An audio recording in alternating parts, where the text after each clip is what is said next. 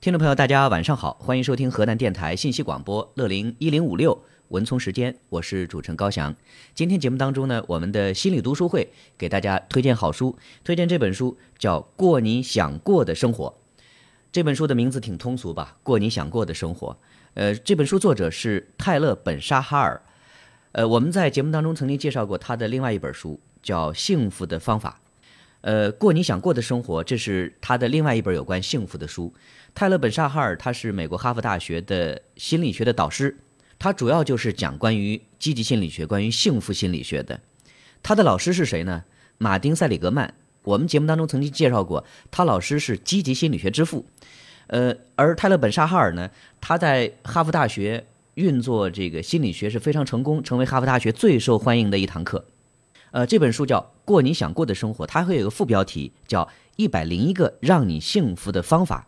我看看书，这里边真的是一百零一种哈，一百零一个小篇章，呃，确实这本书的内容非常好，它会让我们能够对于我们生活当中很多的，比如说我们习以为常的这个问题，它会有一个颠覆性的解释，或者说它会帮助我们去看到生活当中的积极的一面。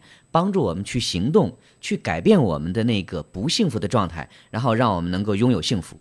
所以说，这一百零一个让你幸福的方法，我觉得总有，应该说不止一个哈，总有多个方法可以帮助你助力幸福，就让你能够呃过得更开心、更幸福一些，要过你想过的生活。呃，之所以要写这本书，泰勒·本·沙哈尔他说，呃，是因为，因为他本身他就是教心理学的嘛。呃，除了在哈佛大学的那个课程之外呢，他还会去给别人讲课，还会去做沙龙，呃，尤其是美国，比如说经济危机啊，或者是其他方面的呃一些经济下行，人的这种心理的需求其实是更多的。所以说呢，有一段时间，泰勒·本·沙哈尔就特别的忙，呃，比如说他今天可能是在美国纽约，明天可能就会跑到香港，后天他可能会跑到另外一个地方，他是世界各地的跑去给人讲课。他说：“但是突然有一天，他觉得就自己呢，这个状态就好像是精疲力尽这种感觉，嗯，觉得是经过一年多无休止的忙碌之后，人就极度的疲惫。其实我们呃也会有这种感觉哈，有时候比如说我们呃特别的忙的时候，呃就会感觉浑身像是散了架一样的，那么累，那么辛苦。他说他就是有这种感觉，精疲力尽。”说有一天晚上，他就会意识到，呃，自己就突然被耗尽这种感觉。当时呢，他正在准备一个为期三天的课程。你想，接下来要有三天课，但是呢，他在头一天晚上就突然就会有这样一种感觉，他会用很多的呃办法来自我激励，但是呢，有之前都是有效的，但是这一次就没有效果了。说以前呃有效的方法和技巧现在都不管用了。呃，他说当时那个状态下，他没有精力了，没有动力了，然后到上床睡觉的时候，就感觉啊，太糟糕了，就有一种要是不是要破罐子破摔的感觉。他说我是不是接下来这几天我要痛苦的熬过来？好像我没有其他选择了。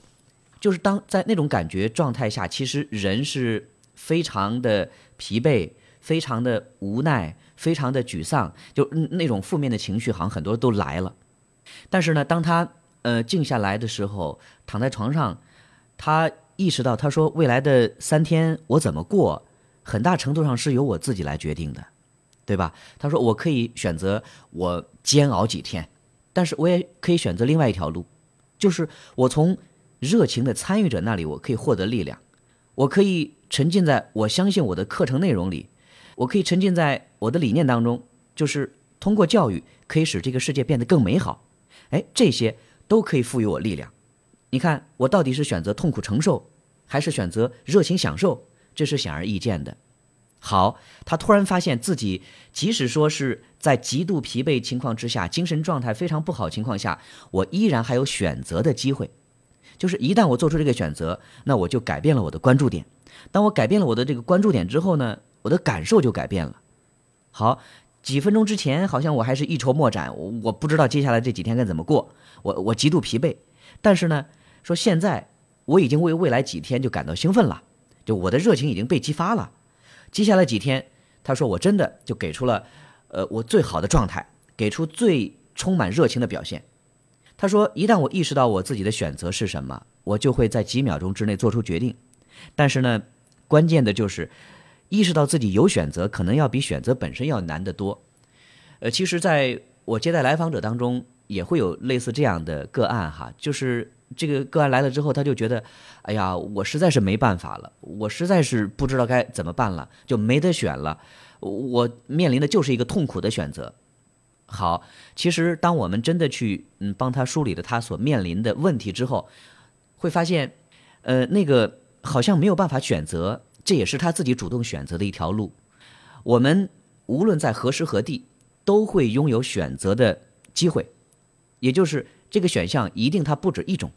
所以说，我们到底比如说选择积极、选择乐观，还是选择回避，还是选择痛苦，其实我们在任何情况下。都会有多个选择的机会，但是呢，我觉得就像刚才呃泰勒本沙哈尔提到的，就知道我有选择的机会，比选择本身其实要难，因为这是一个前置的程序，就是我知道我还有选择的机会。呃，其实我们生活当中也会有这种感觉，只有我们感觉到哎我自己我真的可以选择的时候，那接下来做出选择才会是一种可能。呃，所以说我们通常会觉得你做出决定是最难的部分。但其实呢，意识到自己你可以做出有哪些选择，才是更难的部分。好，那关于选择，那这个部分呢，嗯，我们既然说它有这么重要，其实这本书里一百零一个让我们幸福的方法都是我们的选择。那我们只要选择它，我们就可以离幸福更近，对吧？呃，而且呢，我们之前在节目当中也介绍过，呃，对于我们每个人个体的幸福而言，呃，当然有一半是属于呃基因命中注定的。这个不能改变，但是呢，还有一半，呃，是我们自己可以去改变的。有心理学的研究已经表明了，有百分之四十的幸福感是来自于我们自己的选择的。所以说，我们所选择的想做什么和呃做什么，它会直接影响到我们的感受，当然它也会直接影响到我们幸福的指数的。所以，对于泰勒本沙哈尔来说呢，他在那个工作坊的前夜，他。遇到的那个问题，就促使他去思考：，哎，我能够在生活当中各个方面，我都可以去创造一种我想要的生活。就静下心来之后呢，会发现，呃，我们之前曾经忽略了很多的我们生活的可能性。所以说呢，就像是一个呃充满机会的世界打开了一扇大门，就是很多那种小小的理念的改变和调整，它会给我们的人生带来很大的改变、很大的影响。那这也是。呃，泰勒·本沙哈尔要写这本书的原因，他说，其实我们生活当中选择是无处不在的，而这本书里主要讲的是三种类型的有关的选择。就比如说，第一种类型选择呢，就是我们生活当中每时每刻，呃，时时刻刻都可能会发生的那种细小的选择。就比如说，呃，你可以选择微笑，你可以选择深呼吸。第二种选择是我们在一件事情发生的时候所做出的选择。就比如说你对失败的反应，呃，就比如说你要赞美一位成功完成项目的同事，就比如说你要鼓励你的家人，呃，第三种选择当然是我们生命当中的重大的抉择，就比如说我的这个职业选择，就比如说我要从事一个什么样的活动、什么样的项目，这是一个重大的选择。其实我们这本书里所讲的这个选择呢，大部分都是前两种，就是一种是生活当中。这个细小的选择，每时每刻都可以发生的。还有一种呢，就是，呃，我们对于某件事情的反应，就是我们对于某些事情的选择。其实呢，说白了，我们生活当中面临重大抉择的事情机会不多，很多生活当中的选择都是很细小的。但是问题是，当我们选择了一个细小的这个问题，选择正确了，那时间长了之后，它就会积累出。小小的幸福，这些很好的感受，长期积累，它就会形成一个更大的感受，或者说更大的、更强的幸福感。所以说呢，这本书里泰勒·本沙哈尔就提到了，说对于我们每个人来说，人生就是由大大小小的选择构成的。那我们只有做出正确的选择，才能够获得真正的幸福。那这些选择不光是那些重大的人生选择，还包括我们生活当中细微的、貌似不起眼的选择。呃，说到底，这一百零一个幸福的方法，就是要重新打破我们原来固有的思维，然后呢，让我们去创造人生当中各种可能性。呃，就是改变固有的那个思维定式模式之后呢，呃，我们会给生活带来意想不到的积极的改变，从而呢，最后呢，我们才会拥有真正的幸福。所以说呢，呃，选择就是一种创造，选择就是一种改变。呃，有朋友还有这样的问题哈，说我也知道我那样做是对的，但是呢，我就是选择了，我坚持不下来，就是我知道，但是我做不到。对吧？很多人可能都会有这样的困惑。那这本书里呢，他的本沙哈尔他说他也注意到这样的一个问题，就是呃，很多人知道但是做不到，呃，怎么办？就这本书里他会一个是有很多的方法，再一个呢，他会鼓励你去做出选择之后呢去行动，就是从知道到做到。呃，这本书其实我随便翻开，我我都发现，就每一个方法都会给我们带来一种意想不到的这种感受来哈。呃，这是因为呃，它真的是。教会我们时时刻刻的这种改变，你做出什么样的选择，也就会带来你有什么样的这种感受。呃，所以说这本书我们呃不能够从头讲到尾，但是呢，这里边有很多看似不错的这种方法，我们不妨要介绍给大家。呃，每时每刻你都可以去做一些实践。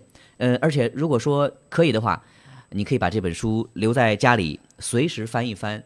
也许它真的是哈，就像它会随时给我们打开一扇。门，或者是打开一扇窗，呃，就比如说泰勒本沙哈尔他提到的关于一个方法叫留心美妙时刻，就是我们生活当中很有很多呃美好的那些瞬间，呃美好的事物，其实是需要我们自己去留意、去呃感受的。作者他讲了，呃，有一本书叫《假如给我三天光明》，这是海伦凯勒写的一本书哈。他说这本书里呢，呃，凯勒他因为呃失去了视觉和听觉。呃，有一天呢，他跟一个朋友对话，就这个朋友刚从森林里回来，就从森林里散步回来，呃，凯勒就问朋友说：“你都看见什么了？”然后这个朋友的回答是：“呃，没有什么特别的。”凯勒就感到很不解啊，他就想不明白，说：“你刚从森林里回来，你都走遍整个森林了，但是你没有看到任何特别的东西吗？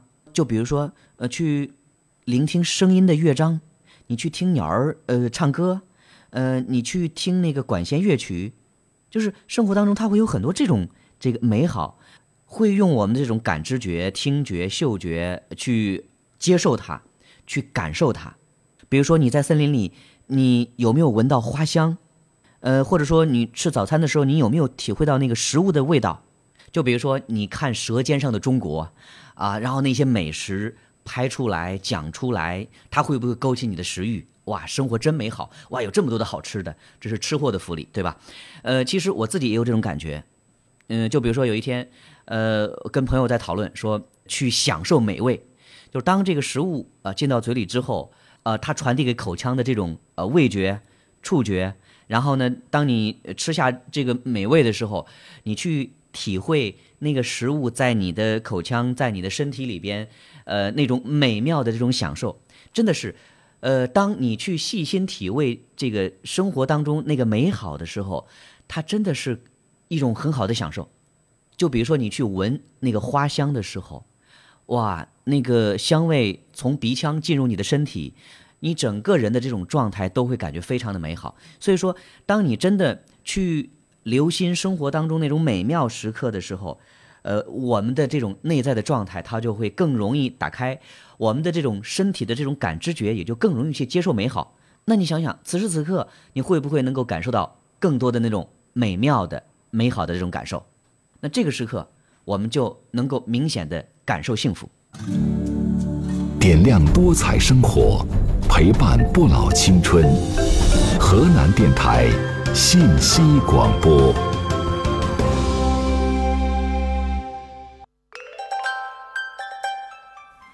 读一本好书，品一杯香茶，心理读书会，享受好时光。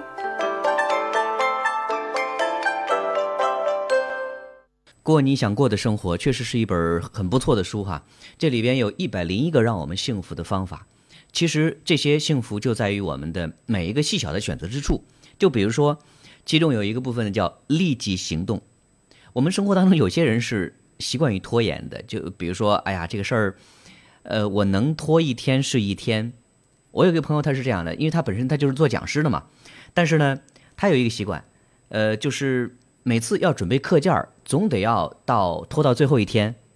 拖到最后一天的晚上，有时候要熬夜熬半夜，然后把这个课件才能写出来。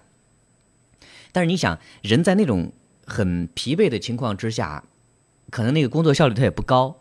再一个呢，你头天晚上你熬夜了，第二天你还要去给人讲课，那这个人的精神状态也一定会受到影响。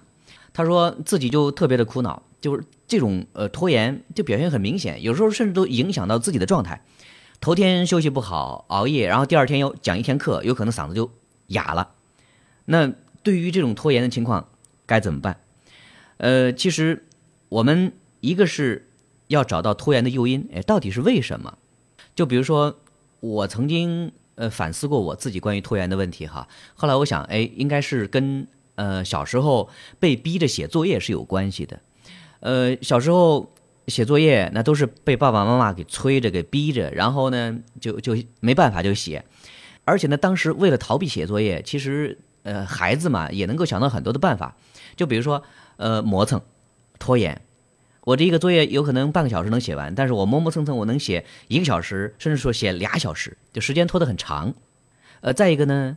爸爸妈妈在身边的时候，我看起来是在认真写，但是呢，爸爸妈妈一离开，然后我就不好好写了。呃，这就是作为一个孩子，当然呢，他为了逃避写作业，这是一个很正常的这个行为。但是呢，如果说我们从这个逃避当中得到一些好处，就比如说，哎，我暂时能先不写作业，我先逃避一会儿，这样的话，就从这里边能得到一些好处。那时间长之后，其实我们慢慢慢慢就会内化成自己的一个习惯。我想，可能有些人的这种拖延，就是，呃，不得不做一些自己不喜欢的事情。就时间长了之后，为了逃避，那我们就采用这种拖延的方式。有些是用这种方式哈，但是你要知道，嗯，类似于这种拖延，给我们代价其实是挺大的。就比如说，它可能会让我们呃焦虑，我或者说让我们感觉压力会更大。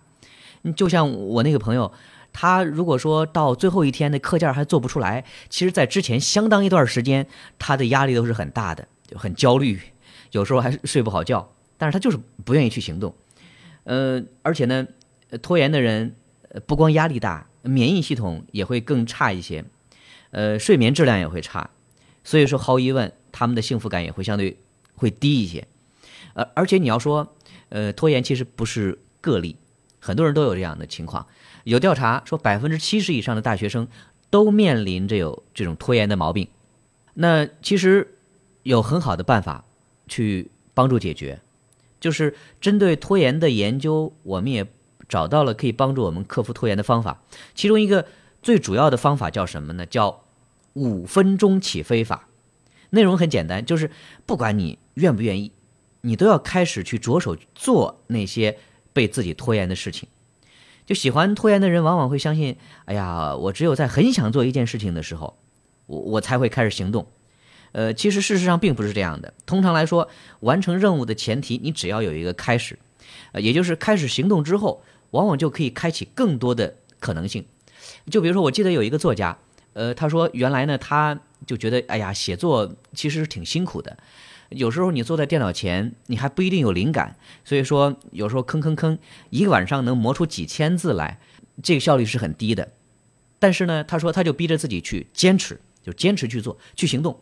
他说到后来呢，当自己真的成为一种习惯的时候，那个写作的这个思路也更容易被打开。就有时候自己往那一坐，一晚上就能写好几万字。你看这就是什么？呃，这就是行动的力量，就立即行动。呃，我们有句老话叫“千里之行，始于足下”，就是很多时候我们就觉得，哎呀，我没有准备好啊，我我觉得我还嗯不到开始的时候，总是想要呃万事俱备，总是想要准备好了再去行动。其实呢，往往好像我们也以这种方式来作为借口哈，我总觉得自己没有准备好，这种方式其实也是拖延的一个很好的借口。那这个五分钟起飞法非常好用，就是敦促自己去行动。呃，就像这本书作者他说，嗯，他自己也有这种工作的经验嘛，就也有这种写作的体验。就比如说，他每天都会在电脑前坐好几个小时，而且完全投入状态去呃写作。但其实这个过程也挺难的。他就是用这个五分钟起飞法，就是让自己坚持坐下来，坚持去写，去行动。有一次呢，他跟他爱人就提到关于这个五分钟起飞法的问题。呃，泰勒·本·沙哈尔他的爱人说啊，说我一直都觉得你在电脑前一坐就坐几个小时，那个工作起来就特别的认真，就特别进入状态。原来你也有拖延症啊，你也有这种拖延的情况。那其实要想克服，最好的方法就是立即去行动，因为万事开头难嘛。就是开始工作的时候，其实我们都会挺挣扎的。呃，而且呢，前几分钟你要去开那个局，确实很艰难。所以说呢，作者说我就会呃努力的集中精力，就是一旦行动起来之后，往后的这个过程就流畅多了。而且他说，其实生活当中有一些是自己不太感兴趣的，或者说是呃自己不太愿意去做的事情，那有时候可能会需要重复几次五分钟起飞法，才能够把自己推动到那个呃即刻行动的那个状态去。嗯，生活当中这种感觉也很多哈，就比如说有的人就觉得，哎呀，我我也知道我要跑步，我要锻炼身体，但是呢，就是起不来，就是不愿意去跑，就是很难养成运动的习惯。那其实我们要做的是什么？就是行动，穿上球鞋开始跑步。就是我们不要等到那个所谓的好时机，不要等到呃一切都准备好了，下定决心现在就行动起来。这是我们克服拖延的一个很好的、很棒的方法。其实我们刚才所说的，这都是一些小事情的这个克服拖延哈。呃，这个五分钟起飞法，它也可以在更大事情上可以帮助到我们。比如说，我们可以设定我们自己的愿景，嗯，设定我们的规划。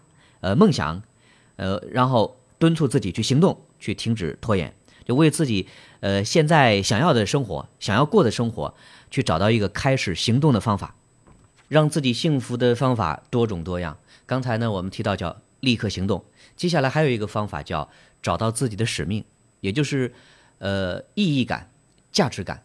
呃，前一段时间我去一个学校。然后学校老师呢就跟我提到这样一个问题，说他们学校呢管得比较严，每天早上起来呢很早，呃，孩子们都要起床，他们大概就是十五六岁的孩子，呃，但是呢，就这些孩子，你想，谁不愿意在被窝里多睡一会儿？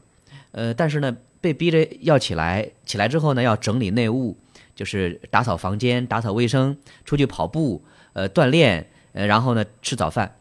呃，在这个过程当中，因为他说有些孩子呢有一些抵触的情绪嘛，就嗯不愿意早起。呃，这里面我就跟老师交流，我说这里边是需要去找到孩子们为什么要早起，他们的意义和价值到底是在哪里。其实我能听得出来，其中的一个部分是，呃，让他们能够早上起来会有一个呃美好的开始，呃，锻炼身体也好，或者怎么也好，都是让自己美美的开始每一天，就开启每一天的生活。那我们不妨。在这个价值认同里边，去让孩子们找到他们早上起来的价值，呃，意义。当他真正理解我的早起是有这么棒的这个意义的话，那他就更愿意啊早起。呃，还有呢，我们对于某一个事情的这个态度，其实很大程度上也决定我们自己的内心的幸福感受。呃，我们曾经在节目当中也提到过，说，呃，就比如说你做一件工作，你是把它当做一个养家糊口的一个。营生，还是说把它当做一份呃职业，还是说你把它当做一份事业？问三个不同的建筑工人，你问他们在做什么？第一个他说我是养家糊口，我在砌砖；第二个说我是在盖一座大楼；第三个说我盖这个漂亮大楼是为了装点这个美好的城市。你看这境界是不一样的。当我们去找到我们这个工作的意义和价值的时候，那我们就更容易去投入的去做这个事情。呃，就比如说心理学家曾经做过测试哈，他们呃在一些呃医院的保洁人员当中做一个调查，呃，其中一组认为我工作就是打工，我工作就是为了养家糊口，就是为了挣钱，那他们在工作当中就更容易会觉得挺无聊，没有意义。但是另外一组呢，他们把工作看作一种使命，就觉得呃我这个工作是有价值的，我就会很有投入感和敬意。呃，就比如说有一个医院的保洁人员，他呢，他说自己不仅要负责这整个楼的卫生，而且他会定期的给那个病房的房间更换一些风景画，这些画呢也都非常的漂亮。问他为什么会这么做，他说这是我的工作呀，因为如果说我要这样做的话，呃，当这个病人他每天早上起来，嗯，他看到不同的风景，他看到美丽的画，他的心情就会变好。那他心情好的话，他就会更好的、更容易康复。你看，他已经把这份工作，呃，当成一个很神圣的一个事业，能够帮助病人康复，就成为那个治疗病人的其中一个环节，那他的工作的内在的这个动力是不一样的。这种人，他们相对来说就过得呃很幸福。其实对我们企业呃来讲也是这样的。比如说，我们年底要写述职报告，要写年终总结，但是呢，如果说嗯我们仅仅呃强调呃工作层面、技术层面的话，好像还不够。这样，如果说我们能够让员工们再强调一些，呃，那些意义感、那些价值感的话，呃，就是比如说我们呃写的不仅仅是一份述职报告，呃，我们可以让员工写一份使命感报告。这样的话，当他能够更多的去感受到自己的工作的意义和价值的话，我们可以设想，他的内在的幸福感会不会更强？他的工作会不会更投入？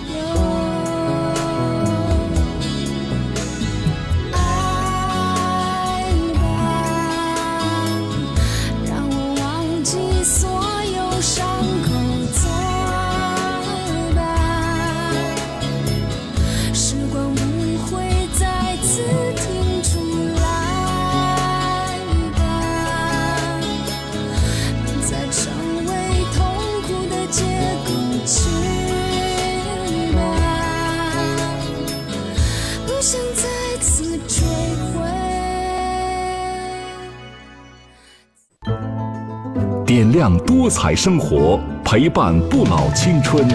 您现在收听的是河南电台信息广播。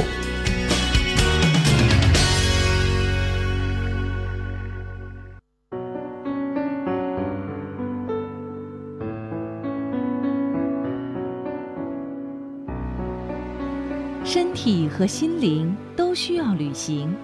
情感和灵魂相伴在成长，心理读书会分享人生智慧。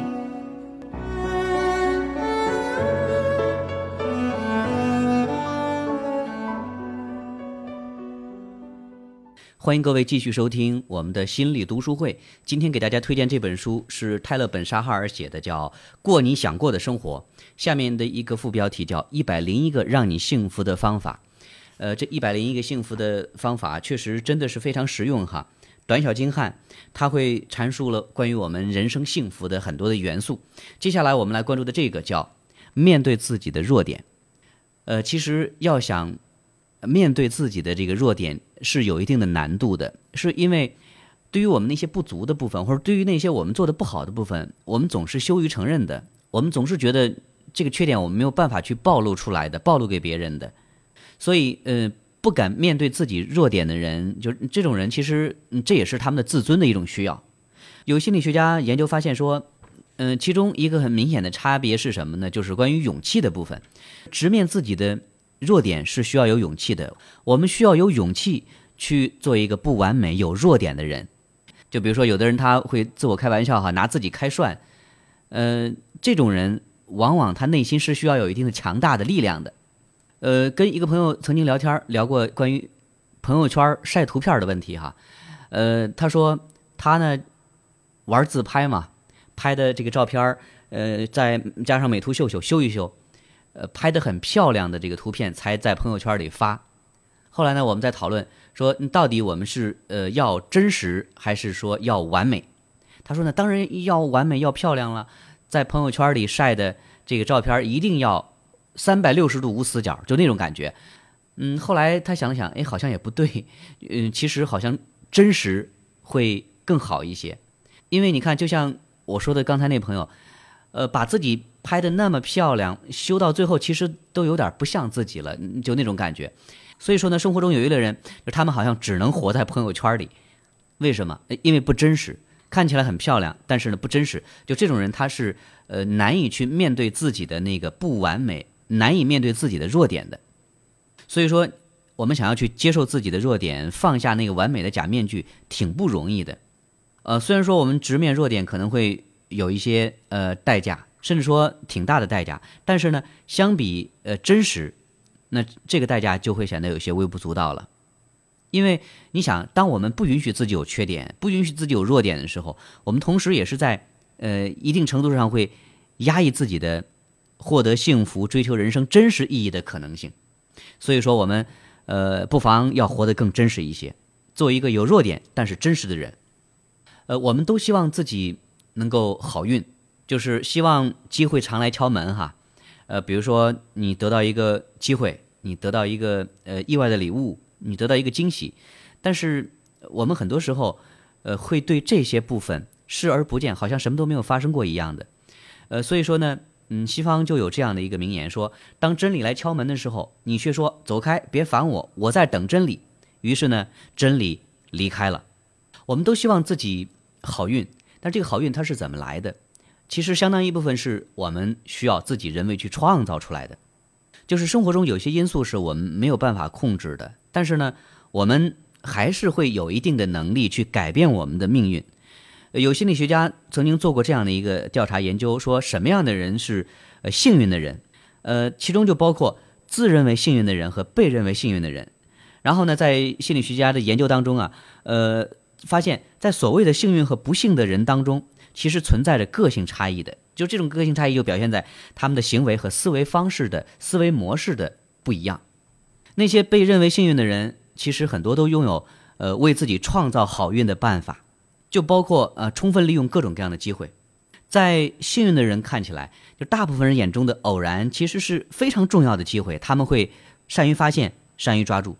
幸运的人，他们不会说就往那儿一坐，就等着运气来。守株待兔，我我等运气来。他们会通过改变自己去创造好运，就比如说他们会通过学习，通过参与活动，通过社交圈儿，呃，这样的话呢，这种改变会增加他们发现那些重要机会的可能性。呃，另外还有，呃，对于那些幸运的人，他们还有一个特点是什么？就是他们总是关注这个问题的积极的一面。就比如说，呃，如果说被打劫了，他们会。因为自己没有受伤而感恩，就觉得哎呀虚惊一场，自己没有受伤，呃破点财没关系。在他们的工作表现不好的时候呢，他们会吸取失败的经验，就是呃会检视自己呃这个工作为什么没有做好，呃然后呃如果有机会的话，那下一次呃怎么样才能做得更好？就通过这种方式，他们会把我们很多人认为的负性事件，就比如说你被打劫了，就比如说你这次考试成绩不好。就把这些看起来的这种负面事件，给它转变成积极的事件。就比如说，呃，没有受伤啊，或者说，就比如说，哎，我这次我知道问题出在哪儿了，我这是一个很好的学习的机会，弥补的机会。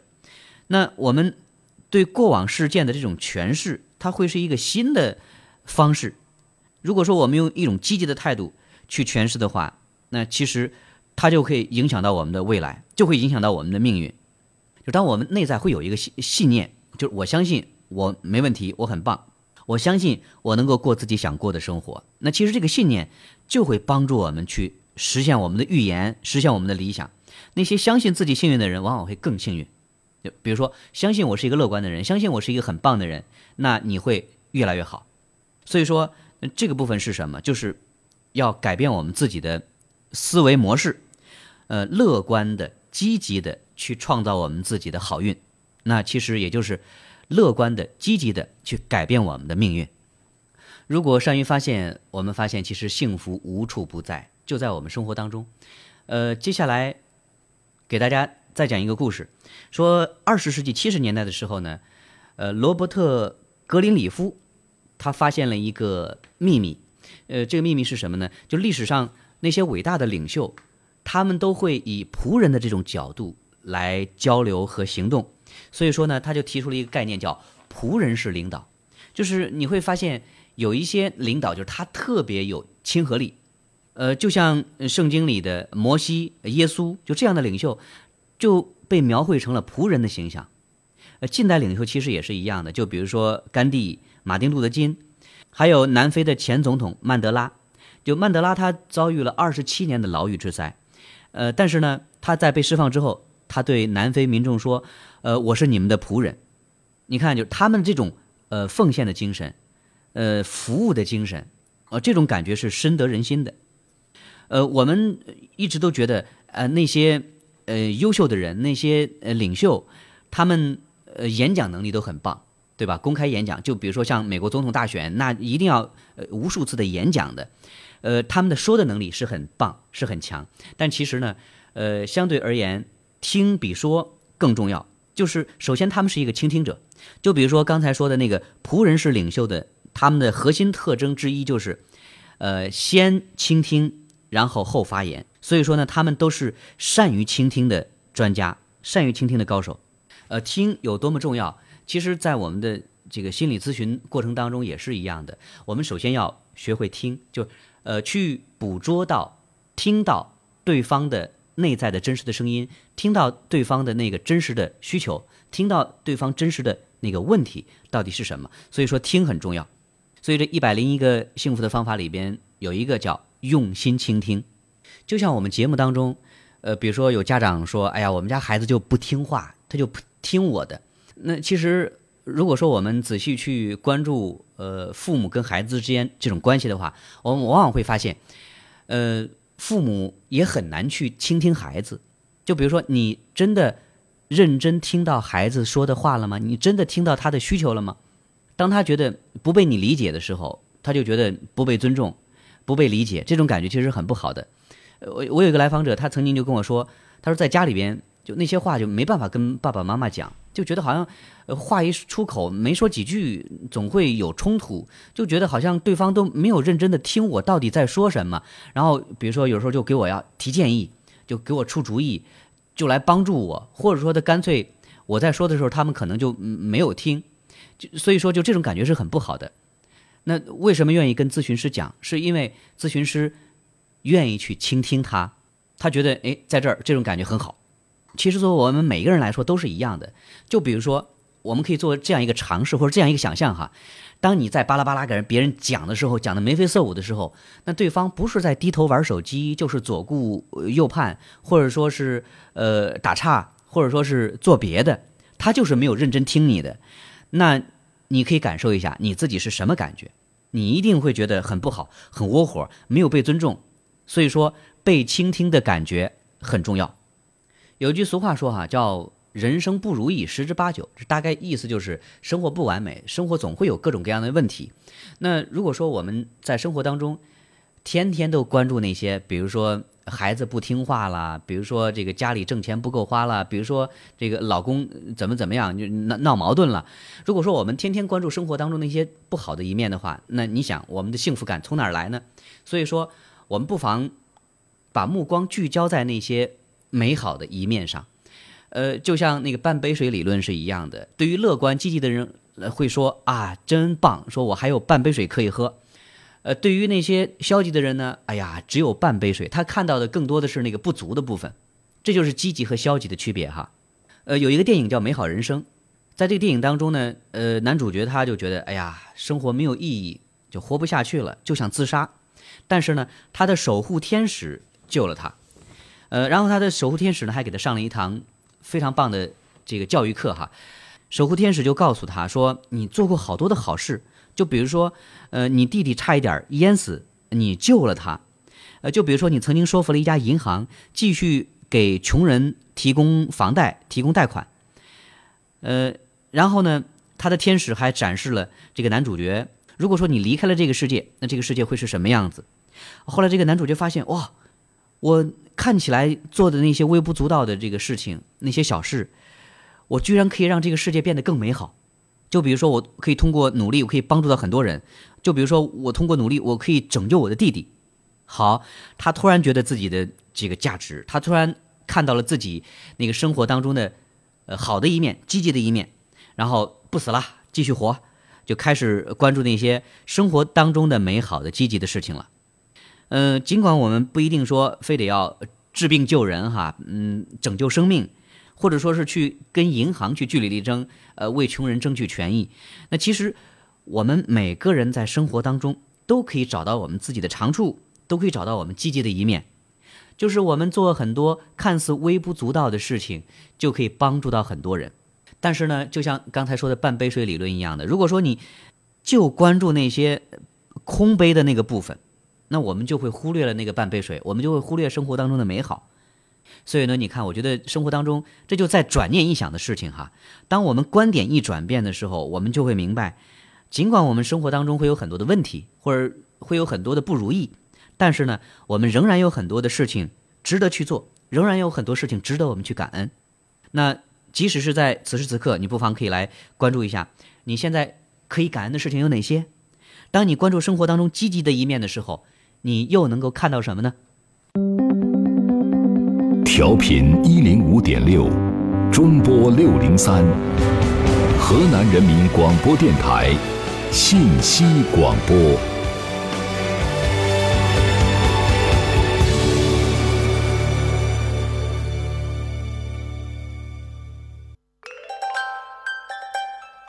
读一本好书，品一杯香茶，心理读书会，享受好时光。